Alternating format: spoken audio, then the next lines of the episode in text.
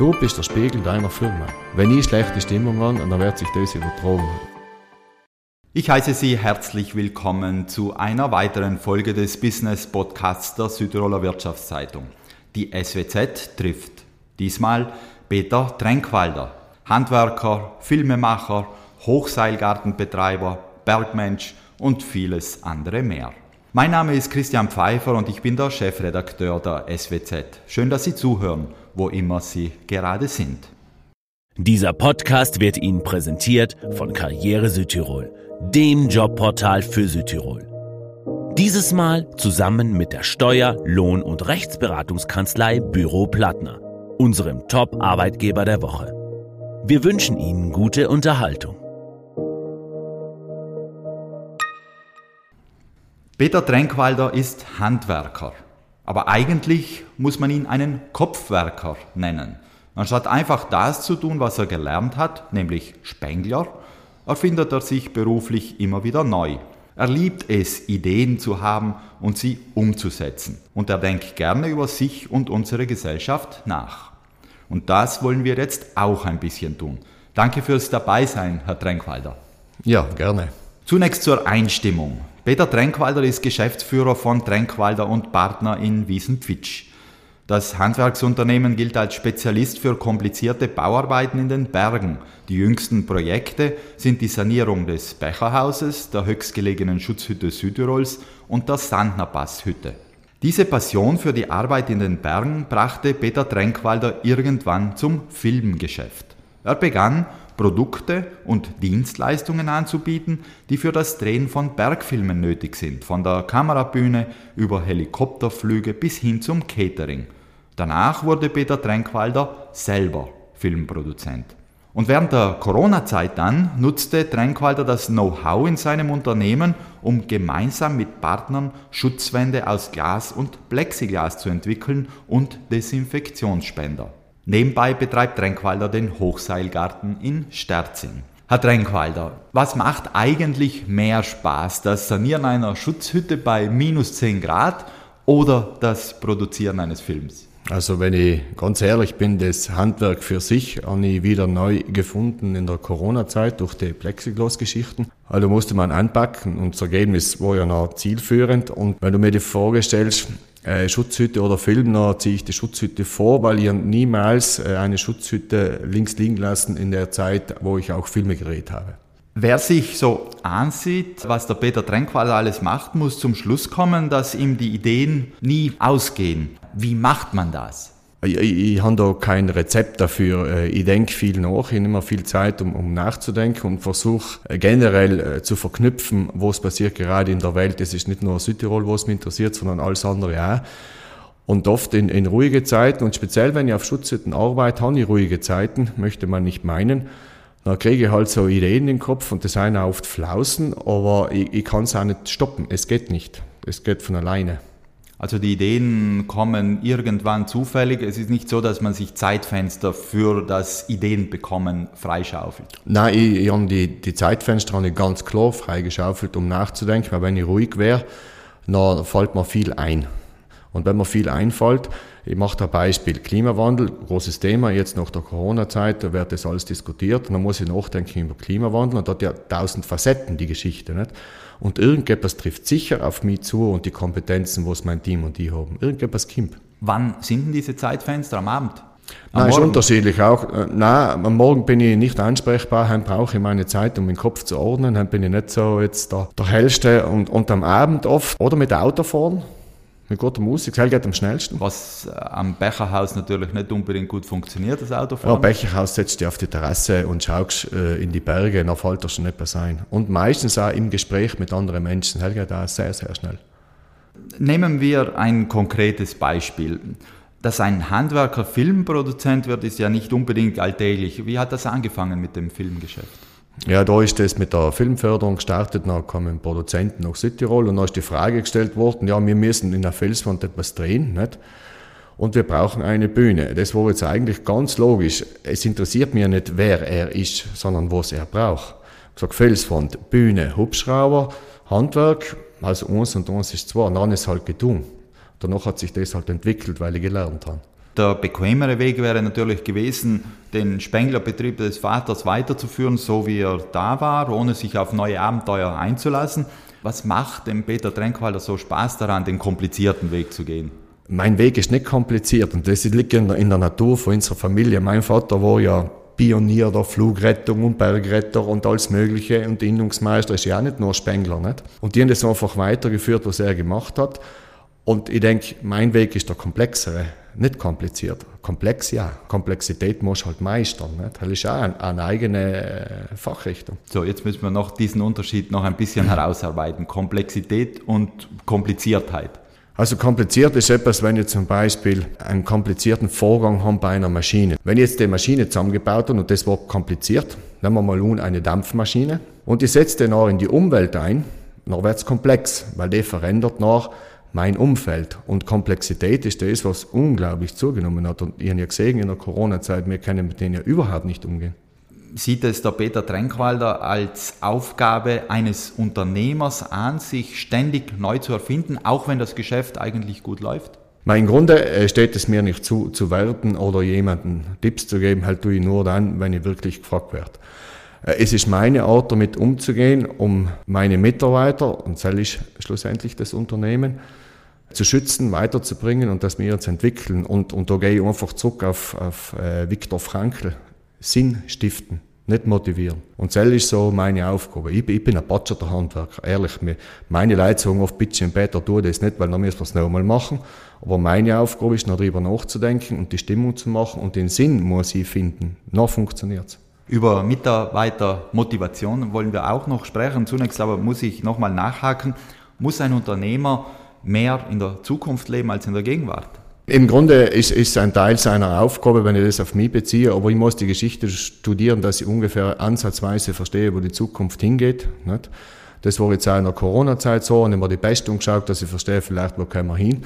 Und äh, die Gegenwart dauert ja rein äh, theoretisch gesehen drei Sekunden. Nicht? Und da muss ich mich in alle drei Zeitepochen aufhalten. Läuft man da nie Gefahr, sich zu verzetteln, wenn man zu viele Ideen hat? Ständig. Deswegen musst du lernen zu organisieren. Nicht? Weil ich bin da äh, Chaos-Typ. Wobei Chaos ja nichts Schlechtes ist. Nicht? Äh, es gibt ja das Prinzip äh, Ordnung durch Chaos. Und die haben mich halt müssen organisieren. Ich habe die richtigen Leute im richtigen Ort, die was mich organisieren. Ich muss mich auch managen lassen. Ich bin nicht so, ich bin der, der geht aus und wenn mein Kopf unheimlich arbeitet, dann passieren tausend Sachen zugleich. Also damit wären wir dann bei den Mitarbeitern. Läuft man da nicht Gefahr auch, dass die Mitarbeiter sagen, ja, der, der Chef prescht vor und wir müssen die Suppe dann auslöffeln? Äh, stimmt vollkommen. Und das ist mir sehr, sehr oft passiert. Und haben gesehen, dass bei Unverständnis oder nicht mitziehen oder Motivationslosigkeit ich schuld bin, weil ich das nicht genug erklärt habe oder ich in meine Leute nicht die Zeit geben haben, das zu verstehen. Weil wenn ich mich zwei Stunden mit etwas beschäftigt und das meinem Mitarbeiter noch in einer Sekunde erkläre, dann kann ich nicht davon ausgehen, dass er es verstanden hat. Also das ist, äh, wo ich an mir arbeiten muss. Und wie macht man das dann besser? Wie heißt man das? Schleichwerbung? Also wenn man ständig das Thema wieder auf den Tisch bringt, jeden Tag in der Früh oder auf Nacht, oder man steht zusammen und das Thema und nach Fragen stellt, kannst du mir da bitte helfen, nicht? Obwohl du vielleicht in deinem Kopf schon fertig hast aber dann lass dich beraten von deinen Mitarbeitern, nicht umgekehrt. Und dann irgendwann kommt der Zeitpunkt, da brauchst du ein Gespür, wo du sagst, das wäre jetzt eigentlich cool. Und dann sind alle da. Also es geht äh, um Teamarbeit letztendlich. Nicht der Chef entscheidet, die Mitarbeiter setzen um, sondern gemeinsam wird entschieden und gemeinsam wird umgesetzt. Verstehe ich das richtig? Äh, nicht immer. In, in Krisenzeiten ist, ist äh, die Form der Demokratie mit Sicherheit die schlechteste, um äh, Entscheidungen zu treffen. Das war auch bei unseren Plexiglas-Geschichten so. Haben wir der Bert Iver, nicht das war mein Partner und ich, wir haben umgeschaffen und die anderen haben getan. Aber jeder hat dann gewusst, was wir ungefähr umschaffen. Demokratie ist entscheidend, wenn wir wollen, äh, im Betrieb einen neuen Weg gehen. Bienendach zum Beispiel. Das kann nicht ich entscheiden, wenn Sie es nicht tragen. Das müssen wir gemeinsam arbeiten. Das dauert halt nach zwei, drei oder fünf Jahren. Dort brauchst du Geduld. Stichwort Bienendach. Äh, erklären wir ruhig mal, äh, um was es da geht. Der Bienendach ist eine, eine einfache Form. Das ist ein Flachdach, das ist begrünt mit Pflanzen, die die Bienen brauchen. Und das hat zwei oder drei große Vorteile. Lebensraum Biene und Insekten, weil die, meine Tochter hat einmal eine Abhandlung geschrieben über das Bienensterben, Grundgedanke der Idee.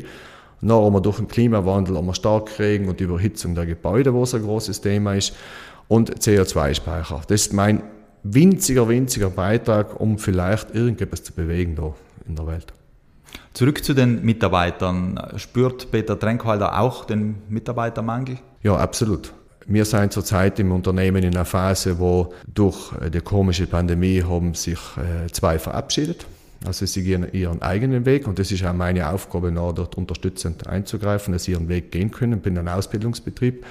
Einer ist in, äh, in Pension gegangen und ein Lehrling ist ins Ausland gegangen nach der Gesellenprüfung. Momentan äh, suchen wir zwar niemanden, aber ich spüre einen, einen, massiven Mangel generell auf dem Markt. Aber das wird eine kurze Zeit sein, das ändert sich schon wieder. Also der Mitarbeitermangel ist vorübergehend nur? Ich denke schon. Verstehe ich das richtig, dass äh, Corona dazu beigetragen hat, dass sich Mitarbeiter genauso wie Unternehmer sich selbst erfinden, auch neu erfinden? Ja, absolut. Also jeder Mensch strebt ja unabhängig davon, wo er arbeitet, nach Individualität. Und wenn äh, Leute noch einen Mut haben, sich sagen, ich wäre jetzt Lehrer oder ich wäre jetzt Busfahrer oder ich will jetzt etwas anderes machen, dann sehe ich es als Aufgabe von mir, nicht beleidigt zu sein, wenn er sagt, ich verlasse jetzt, sondern zu sagen, finde ich cool, reden wir mal drüber und dann geht ein Weg. Ne? Das ist ja Mut. Ich habe sie auch wir verlangen ja immer Sachen, dass Leute bei uns kommen, die Lehre machen und ewig bleiben. Das ist ja ein Stumpfsinn. Wir denken ja in einer Art und Weise von vor 70 Jahren. Gerade in der Zeit der Lockdowns hat es oft geheißen, dass äh, die Menschen den Wert der Arbeit wiederentdecken und sehen, dass Arbeit gar nicht mal so selbstverständlich ist. Ähm, hat Peter Trenkwalder das auch beobachtet? Na, den, den kann ich absolut nicht äh, zustimmen, weil bis zum Schluss, Corona hin oder her, egal welche Phase, nicht, ist jeder ein Egoist. Da müssen wir ganz ehrlich sein. Und äh, in Südtirol gibt es halt sehr oft die Tendenz, äh, Nachbarsgarten ist halt ein grüner. Und Angebot und Nachfrage ist zurzeit das, was ja den Arbeitsmarkt beherrscht. Nicht? Und der Wert von Arbeit, äh, ich weiß nicht, wer das geschätzt. Ich kann mir das nicht vorstellen, weil es hat sich alles so schnell verändert in die eineinhalb Jahre. Kommt eine Krise, dann tendiere ich, ja, das ist wertvoll, äh, bin ich auf der besseren Seite, tendiere ich den zu erpressen, ich möchte jetzt mehr Geld, es ist gay. Das ist ein ständiges Auf und Ab. Also ich kann die in solcher Aussagen nichts abgewinnen. Also aus der Sicht von Peter Trenkwalder ist alles wie vor Corona? Ein bisschen schneller. Noch ein bisschen schneller. Also ja. nichts mit der neuen Langsamkeit, von der man gesprochen hat. Also absolut, absolut nichts zu sehen. Nein. Wir sind alle im Hamsterrad gefangen. Ja, genau. Wie äh, schaut das bei Ihnen aus? Kommt ein Peter Trenkwalder mit all seinen Ideen auch mal zur Ruhe? Kann er komplett abschalten? Ja, äh, er kann ich ziemlich gut. Also es gibt sehr, sehr selten, dass ich nicht schlafe die Nacht. Das war bei Corona war es schlimm einmal bei der Lockdown-Geschichte, aber das ist wieder vorbei.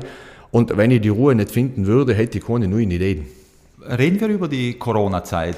Sie sagen, Sie haben nicht geschlafen. Also da waren die Sorgen größer als in einer Zeit, in der man im Hamsterrad gefangen ist und nicht weiß, wie man die ganze Arbeit unterbringen soll, wie man die Mitarbeiter motivieren soll. Du warst ständig auf Strom, nicht? Also wenn das Hamsterradl jetzt Duracell-Batterien gehabt du mir durchaus rennen, um zu verstehen, was passiert jeden Tag. Und es war auch aus meiner Sicht ein Lernprozess, wo ich gewusst habe, das kommt vielleicht in 100 oder in 1000 Jahren wieder. Das ist die durchschnittliche ähm, Zeit, wo solche Sachen auftreten. Und die haben gesagt, da muss ich für uns das Maximum rausholen. Nicht? Und das Prinzip der Dinosaurier ist mir bekannt, nicht der schnellste oder der größte, sondern der anpassungsfähigste. Sorgen habe ich mir einen Umfang gemacht, weil ich nicht gewusst habe, was kommt. Noch ein Telefonat mit dem Ivo Bart, Sonntag, Sonntag in der Früh um 6 Uhr, und ich wusste, wenn wir als Mannschaft zusammen, dann geht es. Und das war sehr, sehr beruhigend, muss ich sagen. Haben Sie in der Corona-Zeit viel gelernt? Ja, mal äh, sicher viel mehr wie die letzten zehn Jahre, ja. Gibt es etwas im Besonderen? Das, was mir am wichtigsten war, war ich selber ich habe wieder zum Handwerk gefunden, wie ich Einleitung gesagt habe. Und dann gesehen, das Cell ist schon eine äh, sehr stabile Sache, das, was ich nicht vernachlässigen darf und auch nicht will und auch nicht tue. Dann ist schon zu mir selber gefunden. Und ich habe auch gesehen, gewisse Sachen brauche ich einfach überhaupt nicht. Und ich habe auch gesehen, gewisse Leute brauche ich auch nicht. Kommen wir zurück zur Arbeit. Es das heißt so schön, wer für eine Sache brennt, der kann auch ausbrennen. Sind Sie als Unternehmer mit dieser Aussage einverstanden? Absolut, weil ich kann das äh, persönlich bestätigen, für 2001 oder so. Dort bin ich ausgebrannt, weiß, wie sich das anfühlt, äh, habe das äh, lösen können, das Problem, durch, durch eine Sportart, Karate. Und da gibt es eine Person, Haller Horst, das war mein Trainer. Und zu dem stehe ich immer noch, das ist heute der CEO von Brinert. Das war mein Trainer und der hat mich aus den, durch seine Hartnäckigkeit, Beständigkeit, obwohl er nicht wusste, dass ich das Problem habe, hat er mich dazu gebracht, dass ich da herausgefunden habe. Dann bin ich studieren gegangen, also ich habe für meinen Kopf etwas getan und das hat mir noch äh, im Grunde geholfen oder auch die, äh, mich gerettet, das, die Ausbrennerei. Und ich weiß, wie es sich unfühlt und ich weiß, wie es sich unfühlt, wenn es kommen würde. Also weiß ich schon, wie weit ich gehen kann und soll. Also äh, Sie kennen auch die Gründe. Ja.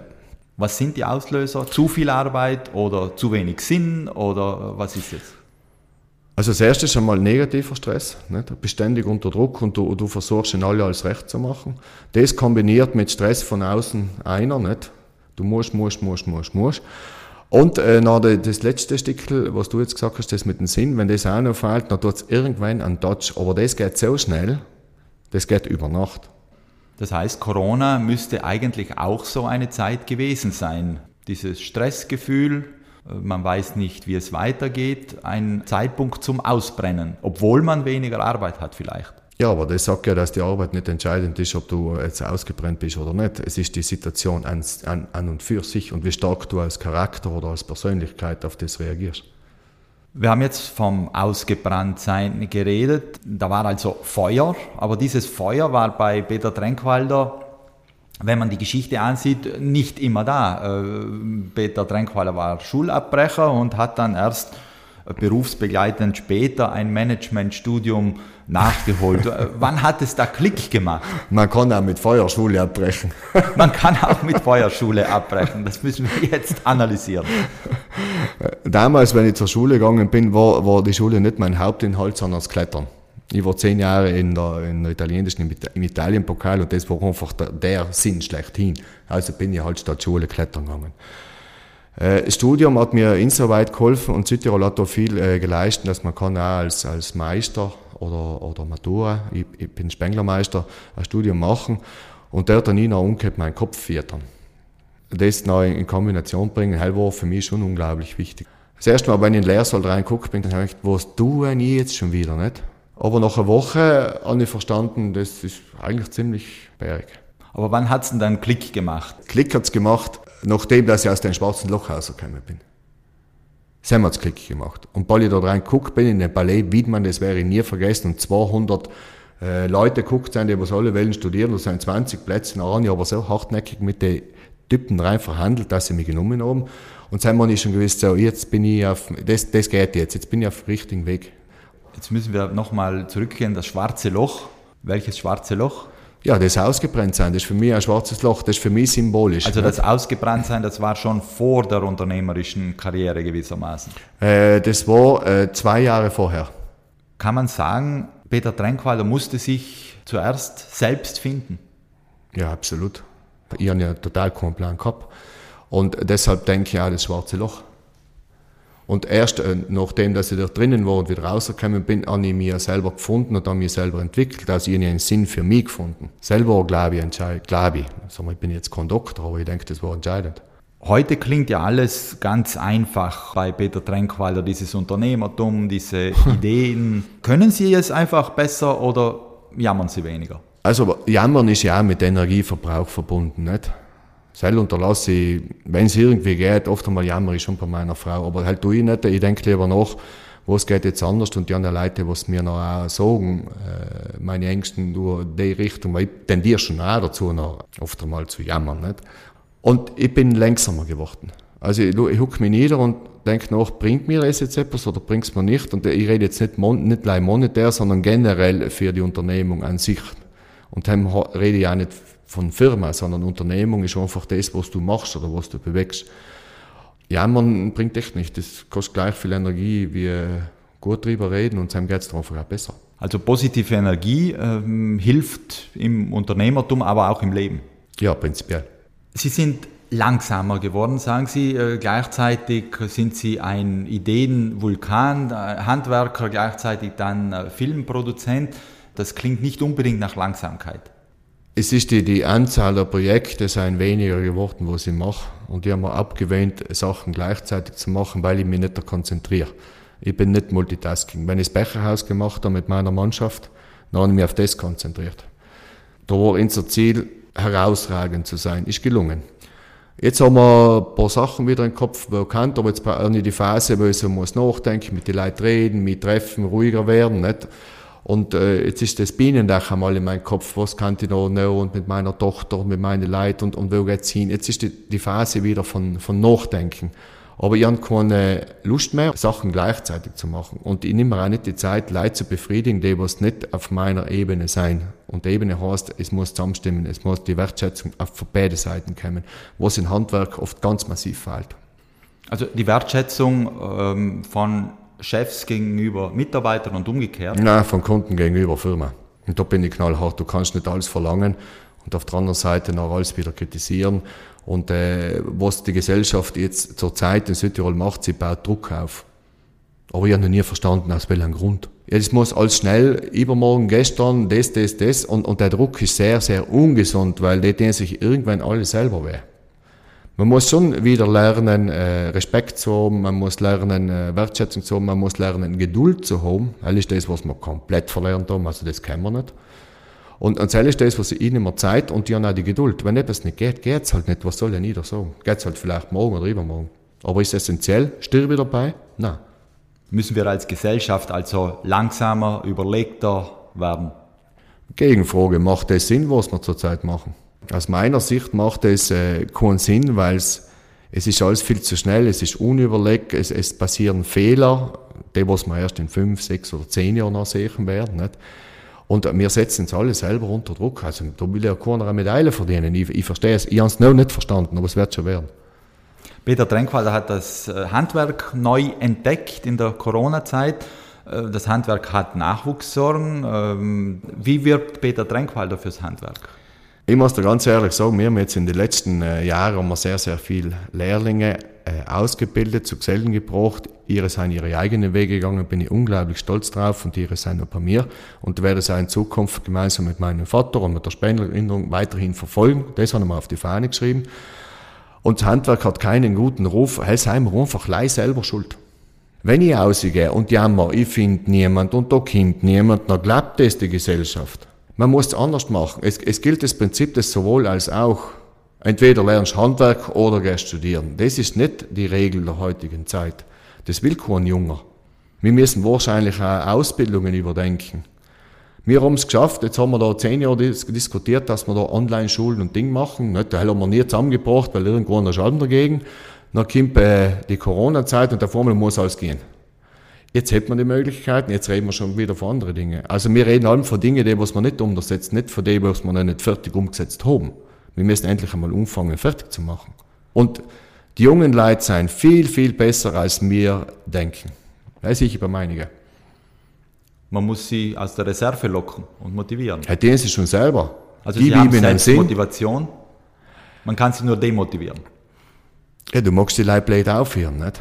Französischer Freund hat mir letzte Woche gesagt, ich arbeite ja mit den Franzosen im Ausbildungssektor, im Handwerk.